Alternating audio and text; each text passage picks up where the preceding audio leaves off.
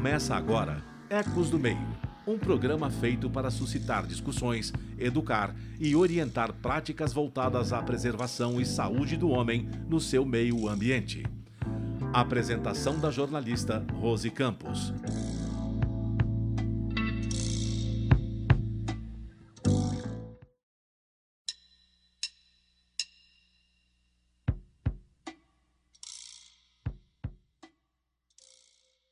Os refugiados simbolizam, personalizam nossos medos.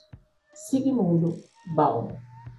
Alô, internautas do Brasil e de todo mundo, eu sou Rose Campos em mais uma semana com muitos ecos. Os ecos do nosso meio ambiente, os ecos da nossa comunicação. Afinal, tudo que produz ecos no nosso meio, nós discutimos aqui, na nossa Rádio Mega Brasil Online e nas redes sociais. Essa semana, nossos ecos irão refletir sobre os impactos da guerra Rússia-Ucrânia sobre a sustentabilidade mundial. Um conflito que teve início em 24 de fevereiro com a invasão da Ucrânia por tropas russas. São quase um mês de conflito, com estimativa de perdas humanas que ultrapassam a casa dos milhares. E segundo a avaliação da ONU, cerca de 3 milhões de ucranianos já deixaram o país. Porém, porém, essa, essa guerra causa outras inúmeras consequências humanitárias, e dentre elas, as agendas de sustentabilidade ESG ligadas às questões energéticas, alimentícias, questões climáticas e os efeitos das sanções econômicas em todos os setores sociais do mundo. Para nos trazer um resumo desse conflito e os seus impactos nas agendas de sustentabilidade mundial, o programa Ecos do Meio tem o prazer de receber mais uma vez o professor, jornalista e advogado Heródoto Barbeiro. Olá, Heródoto, como vai? Olá, um grande abraço a você, um grande abraço às pessoas que acompanham o seu programa. Quer dizer que é uma honra estar aqui ao seu lado participando. Muito obrigada. Heródoto, infelizmente nós vamos falar de um assunto é, que realmente não nos deixa feliz, né? porque falar sobre guerras é, é, um, é uma questão muito séria. Mas a gente precisa entender um pouquinho do que é essa guerra. Então, eu gostaria, você, como um grande historiador, que pudesse traçar um pouquinho para a gente é, é, é, o perfil desses países e quais os motivos que levaram uh, esses países a essa guerra? Olha, para que a gente possa entender assim de uma maneira bastante simples, é, a gente teria que lembrar que até 1991 a Ucrânia fazia parte da antiga União Soviética. Ela era um estado satélite da União Soviética, portanto obedecia à União Soviética. Todos esses países da Europa Oriental, não só a Ucrânia, mas a Polônia, a Hungria, a Tchecoslováquia e outros, eles estavam atrás daquilo que o Churchill chamou de cortina de ferro, que vinha desde o final da Segunda Grande Guerra Mundial. Então, até 1991, nós tínhamos no mundo a chamada Guerra Fria, porque você tinha dois sistemas econômicos e políticos antagônicos. De um lado, sistema capitalista, liderado pelos Estados Unidos, e do outro lado, o sistema comunista, na época liderado pela antiga União Soviética. Quando a União Soviética se desfez em 1991, esses países da Europa Oriental, eles de repente se sentiram livres para escolher. Ou eles ficavam na nova Federação Russa, esse é o nome correto do país, ou eles se uh, aliavam à Europa Ocidental. E a maior parte deles se aliou à Europa Ocidental. Essa aliança é uma aliança construída na União Europeia, portanto, ela é econômica, ela é política, ela é social, etc. E tem o braço armado. O braço armado chama-se OTAN. E eles também se associaram à OTAN. Bom, uh, nem todos os países puderam fazer isso. A Ucrânia, por exemplo, não pôde. Por que razão? por razões históricas, a Ucrânia sempre esteve muito perto do, do Império Russo, depois da União Soviética e da própria Federação Russa. Por quê? Porque os russos sempre acharam que a Ucrânia era um ponto estratégico, importante, e porque os governos que se sucederam na Ucrânia eram todos pró-Rússia, até que foi eleito um cidadão chamado Zelensky, que disse: não, nós vamos mudar isso e vamos querer implantar uma democracia aqui, porque não era democracia, e vamos, como um país independente, nós podemos escolher de que lado a gente vai ficar. E nós queremos entrar na União Europeia e queremos entrar na, na OTAN. Ponto. Esse foi o ponto. Aí a Federação Russa disse: não, não vai não, não vai entrar na OTAN. E deu a primeira, a primeira urso russo deu a primeira patada em cima da Ucrânia em 2014, quando eles tomaram a península da Crimeia. Foi vapt-vupt. E ninguém falou nada. E a Ucrânia perdeu um pedaço de terra.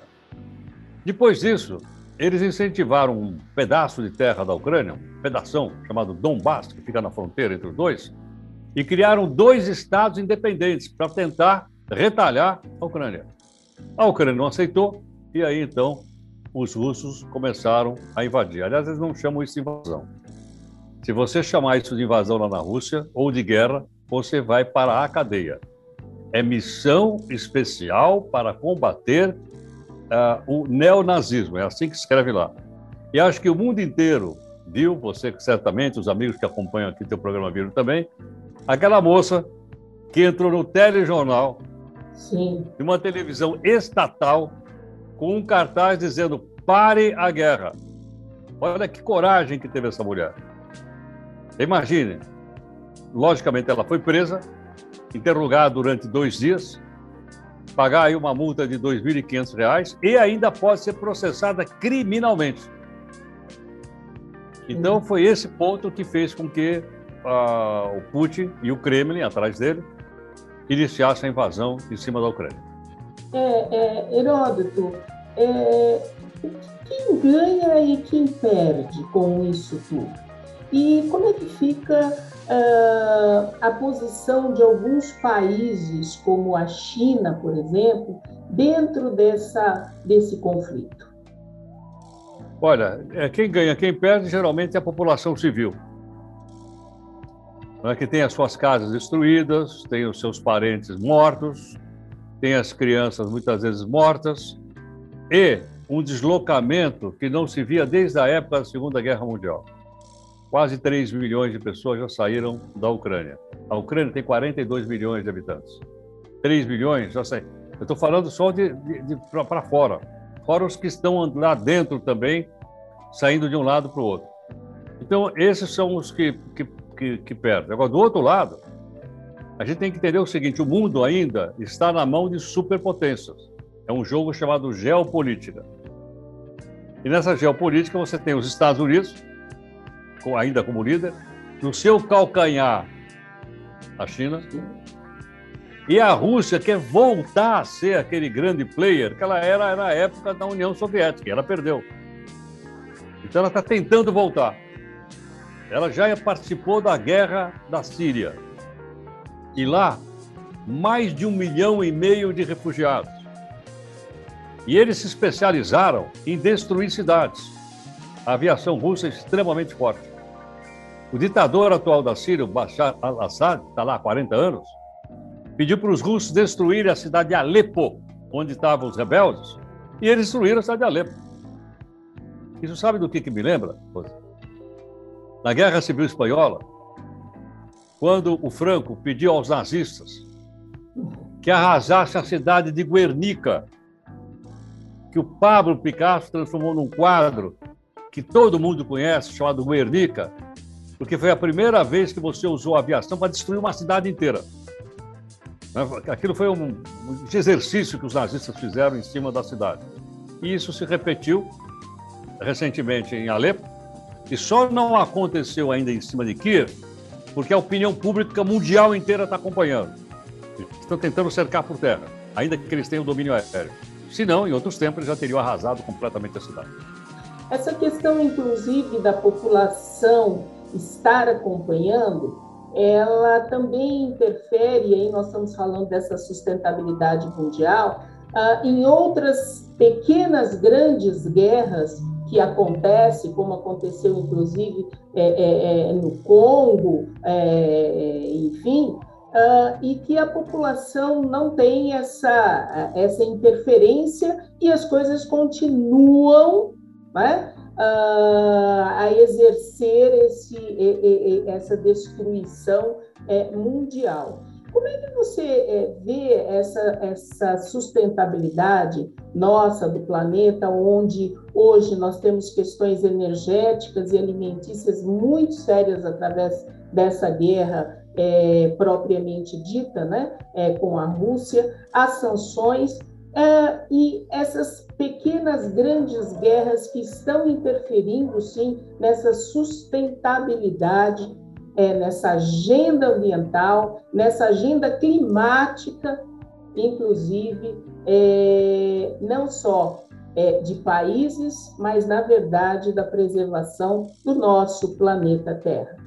E o Heródoto ia agora colocar essa questão de dessa sustentabilidade desse planeta mediante a todas essas guerras e mediante a uma questão econômica que realmente dá sustentação e base de desenvolvimento é, dessa nossa dessa nossa vida planetária.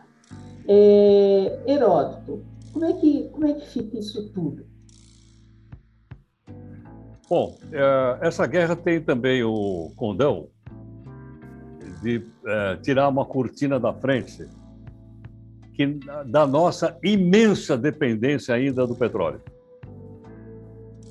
Na é verdade, nós estamos preocupados porque o barril do petróleo passou de 100 dólares, porque isso impacta o preço do tomate do supermercado, porque isso faz com que os motoristas de aplicativo não consigam manter na profissão. Então, atinge pessoas no mundo inteiro. Mas olhando para o lado da sustentabilidade, a gente percebe o seguinte: ah, nós ainda estamos longe de diminuir drasticamente a utilização dos combustíveis fósseis, principalmente o petróleo e o carvão, que é outra coisa terrível, e só no momento como esse é que a gente percebe quanto a gente ainda é dependente disso. Então a guerra está tendo essa, essa, essa, esse condão de mostrar isso. Ou seja, é provável que por questões militares, por questões eh, econômicas, até avancem as chamadas energias limpas até para eu não ficar dependendo. Não é que eu estou preocupado com o planeta. Eu estou preocupado que ele pode fechar a torneirinha do gás lá e os alemães ficarem gelados durante o inverno. Eu posso, então, estar uh, tá preocupado com o fato de que eles não vão me vender petróleo e os meus carros não vão ter gasolina para continuar poluindo o meio ambiente e que o diesel, que é o grande responsável pela poluição das grandes cidades do mundo, especialmente nessa que nós moramos, aqui em São Paulo, ele possa também subir de preço. Isso vai passar para o preço da passagem do ônibus. Então, me parece que isso está sendo, de certa forma, um safanão que a humanidade está sofrendo, dizendo: olha, além de tudo, nós precisamos não ter tanta dependência mais da do petróleo, do óleo. Mas para isso há necessidade, logicamente, de investimentos cada vez maior nas áreas das energias limpas, das energias alternativas. Elas estão sendo feitas? Estão, mas numa marcha muito leve. E essa guerra e essa competição provavelmente vão fazer com que essa marcha aumente a sua, a sua, a sua, a sua rapidez. É, é, aqui no Brasil, é, Heródoto, é, como é que essa guerra ela chega, é, aproveitando o, o, o, o, gancho aí do petróleo, é, se não me engano, saiu uma, uma reportagem até falando que o Brasil talvez iria se beneficiar com a Petrobras, enfim, é, em relação a, ao petróleo a, e a nossa, a, a, nossa matriz, enfim, nesse sentido. Isso é um lado. Do outro lado, nós temos o problema dos fertilizantes. Como é que você vê isso tudo aqui, aqui no Brasil? Como é que essa guerra chega no Brasil uh, no momento também que o Brasil está precisando é, descortinar muitos problemas. Como é, como é que você vê tudo isso? Exatamente. Então, uma, uma das uma das descortínios é exatamente a dependência do que o Brasil tem dos fertilizantes, como você lembrou. E aí, alguém lembrou que nós temos esses fertilizantes no Brasil. Aí a pergunta que não quer calar: se nós temos aqui, por que, que a gente importa? Por causa do preço. Porque, segundo então os importadores, é mais barato importar os fertilizantes, inclusive da Rússia, inclusive do Belarus, que é um estado satélite lá, um país satélite da Rússia, do que aqui. Mas a guerra está mostrando o seguinte: olha, pode ser mais barato, mas não é o mais seguro. Dá uma confusão qualquer, pronto você vai ficar sem o seu fertilizante. Então é provável que isso se desenvolva então no nosso país. Isso é um ponto. Outro ponto é o seguinte: nós estamos uh, assistindo ao fato de que o preço das commodities pode ser o trigo, pode ser o, o arroz, pode ser o milho, pode ser a soja, pode ser o petróleo. Ele é preço mundial. A gente está falando só do petróleo. O trigo vai subir de preço, já subiu de preço. Mas, mas não dá para a gente segurar o preço do pãozinho francês? Como é que você vai segurar? Se você compra uma tonelada de trigo por 10, agora está custando 20, pode ter certeza que o pãozinho, que o macarrão, que a pizza vai subir de preço. O mesmo acontece com o petróleo. O petróleo chegou a bater 130 dólares. Atualmente, ele está mais ou menos pouco abaixo de 100. Como é que você vai segurar o preço? É o preço global. Em qualquer país do mundo que você for comprar petróleo, quanto é o petróleo? 100 dólares. Não, são 100 dólares. E sobe e desce, esses preços sobem e descem todos os dias no mundo, depende de quanto você compra. Então, consequentemente, você afeta a economia. No caso do petróleo, por exemplo, o Brasil tem produção de petróleo suficiente mas não tem refinaria suficiente. Então nós somos obrigados a exportar petróleo bruto, porque sobra, ah, e importar o diesel e importar a gasolina e mais. A coisa mais sensível de todos, na minha opinião, não é nem gasolina e nem o diesel, é o gás de cozinha, que atinge principalmente as populações mais pobres do nosso país. Ela depende desse gás de cozinha para sobreviver. Heródoto, você entra no, no, no, é, é, num assunto que realmente não tem como a gente, falando dessa questão de preservação da vida através da, da, da sustentabilidade, enfim, é que é, o mundo passou, está passando ainda pela Covid. Aqui no Brasil, a Covid é, escancarou a desigualdade. Essa guerra, ela, é, ela vem reforçar essa desigualdade, é, Heródoto, é, é, é uma coisa assim, parece que é cruel até. Mas como é que chega tudo isso? Como é que a população mais carente vai aguentar toda essa guerra? Olha, realmente, ela, essa guerra, ela, ela, ela concentra ainda mais a riqueza do mundo. Vou dar um exemplo. Se você pegar o salário médio brasileiro, para encher o tanque de gasolina por 60 litros, você gasta 19,5% do seu salário médio.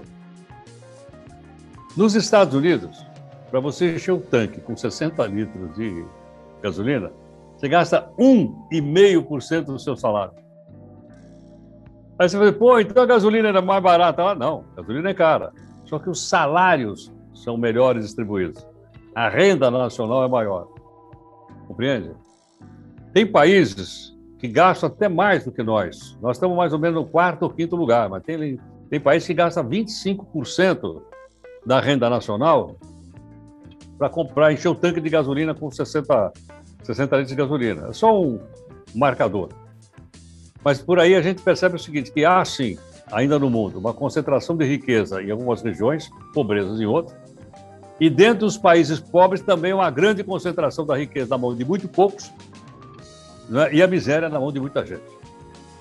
Você acha, é, é Heródoto, que ah, as, a ESG é, hoje, dentro das empresas, enfim, ela, ela vem para realmente diminuir essa, é, é, essa desigualdade, o trabalho social dentro da, dessa questão da vertente da, da ESG, o social, ah, pode, pode diminuir uma, um, um, problema ou problemas sérios que já estão ocorrendo, mas que ainda, ainda se mostra que, que virá com mais força, enfim, como é que você vê essa agenda ESG no Brasil eh, e nas empresas?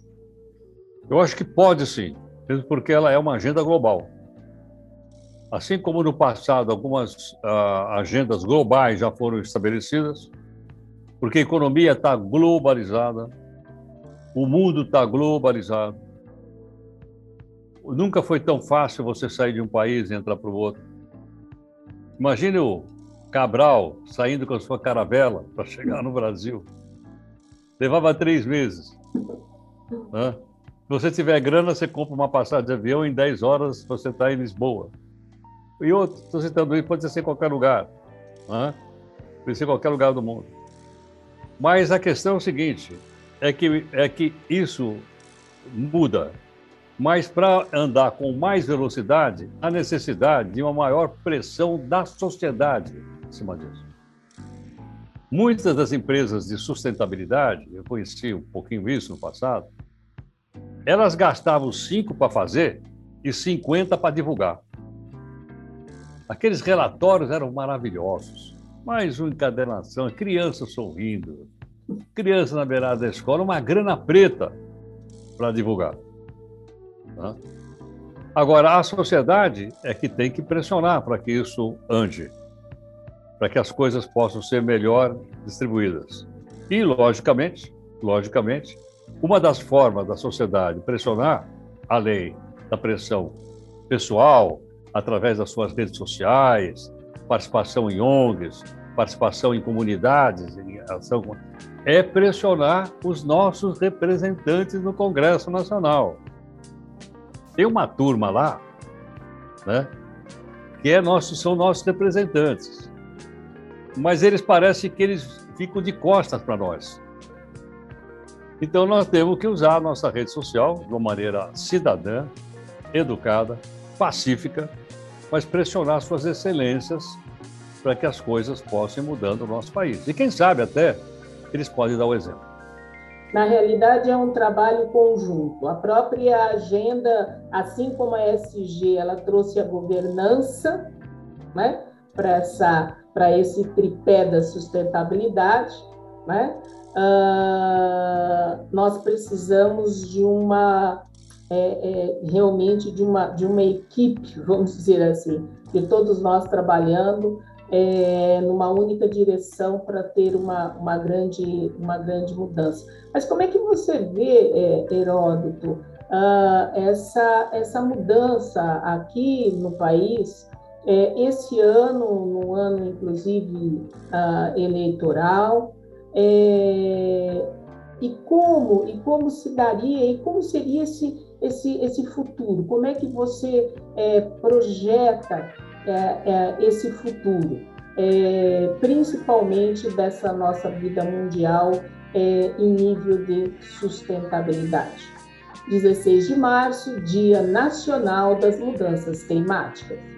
O relatório do IPCC de hoje é um atlas do sofrimento humano e um testemunho constrangedor de falta de liderança climática, declarou Antônio Guterres, secretário-geral da ONU, na abertura da entrevista coletiva na qual os resultados do segundo volume do sexto relatório de avaliação do IPCC foram apresentados. Ele apontou o dedo para governos, pediu a eliminação do carvão mineral até 2040 e criticou o greenwash do setor privado, que faz promessas, mas não toma atitudes para zerar as emissões até 2050. É, bom, é, as palavras do, do Antônio Gutierrez vêm é, na linha do que você coloca, mas aí eu pergunto a você: o que fazer e como será o desenrolar dessa história, inclusive no ano eleitoral? Bom, é, creio o seguinte: é, quando o Antônio Guterres, que é o secretário-geral da ONU, fala uma coisa como essa, e ela é bem-vinda, sem dúvida, mas ele fala para o macro. Ele fala para os países, ele fala para as grandes empresas multinacionais, ele fala para os grandes bancos, Não e deve continuar falando. É, deve estar falando, deve continuar falando, sem dúvida. Agora, existe o outro lado, que é o lado micro. Qual é? É o nosso lado. O nosso lado de cidadão, de cidadania. Ou seja, da gente, na nossa profissão, no nosso dia a dia, no nosso encontro, a gente dá uma pequena contribuição.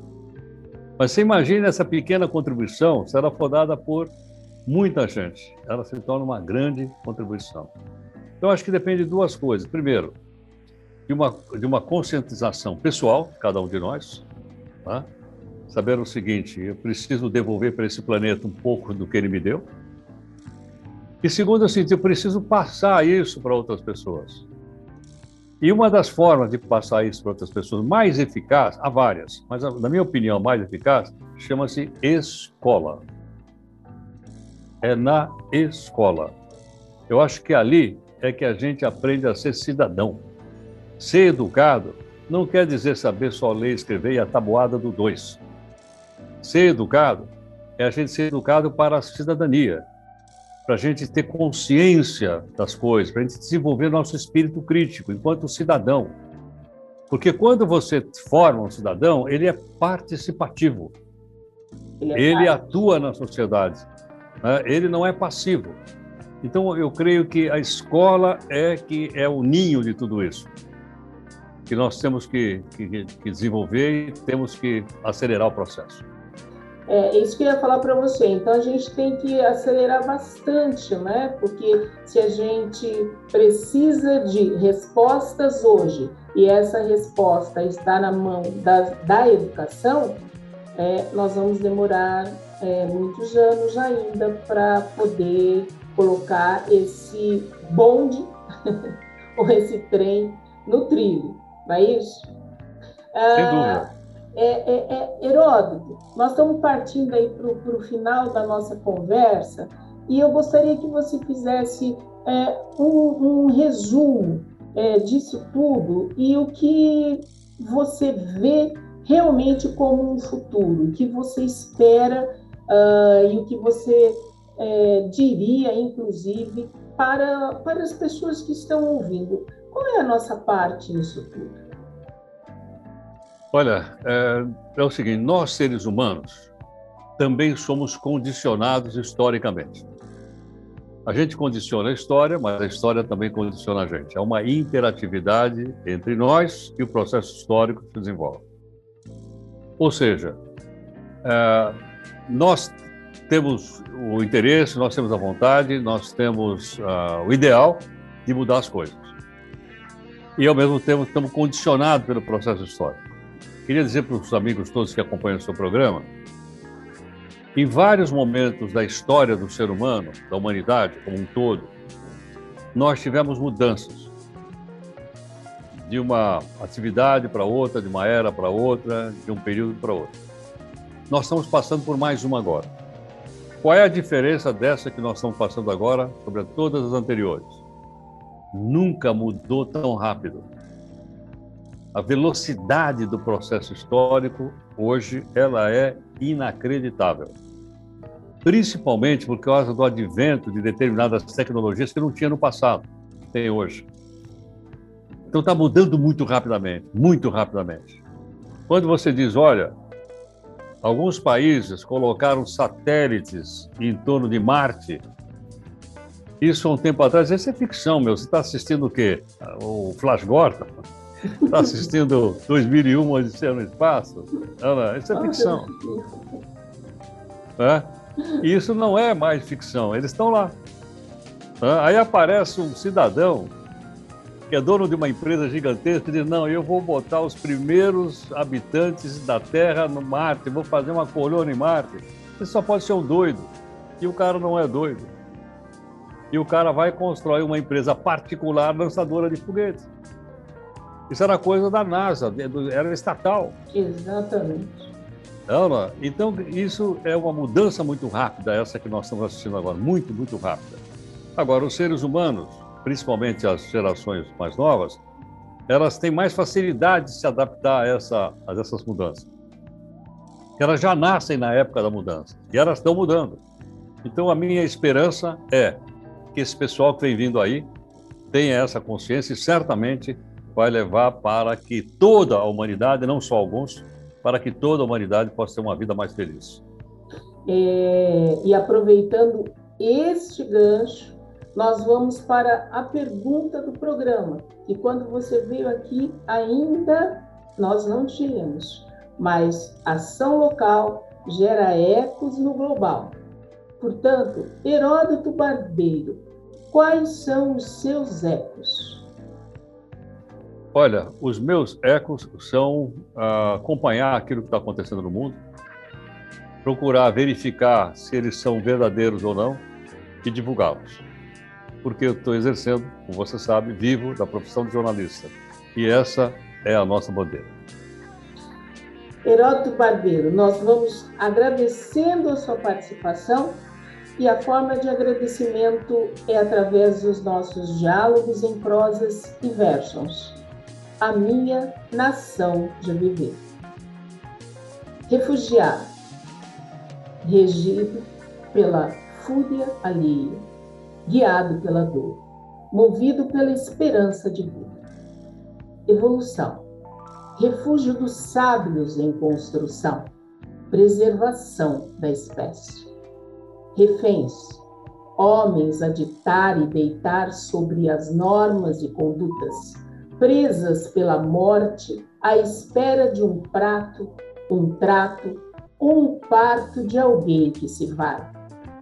Refugiada então de mim, clamo aos homens de boa vontade, regidos pela evolução e submetidos a esse poder, a minha nação de viver. Apenas um pedacinho de paz. E com paz, pessoas de A pessoas íntegras e inteiras, vamos nos despedindo, agradecendo a nossa equipe técnica, agradecendo ao nosso convidado Heródoto Barbeiro, no qual eu deixo uns minutinhos para a sua despedida, Heródoto. Eu quero dizer a você que para mim é uma honra participar do seu programa. Eu estou bastante contente com isso de você ter sempre lembrado meu nome. Muito obrigado pelas palavras que você se dirigiu a mim e mandar um grande abraço para todos aqueles que acompanham o seu trabalho. Muito obrigada. E agradecemos então a você, internauta, que esteve conosco até agora, nos proporcionando ou ouvindo os nossos bons ecos. Até a próxima semana. Até lá!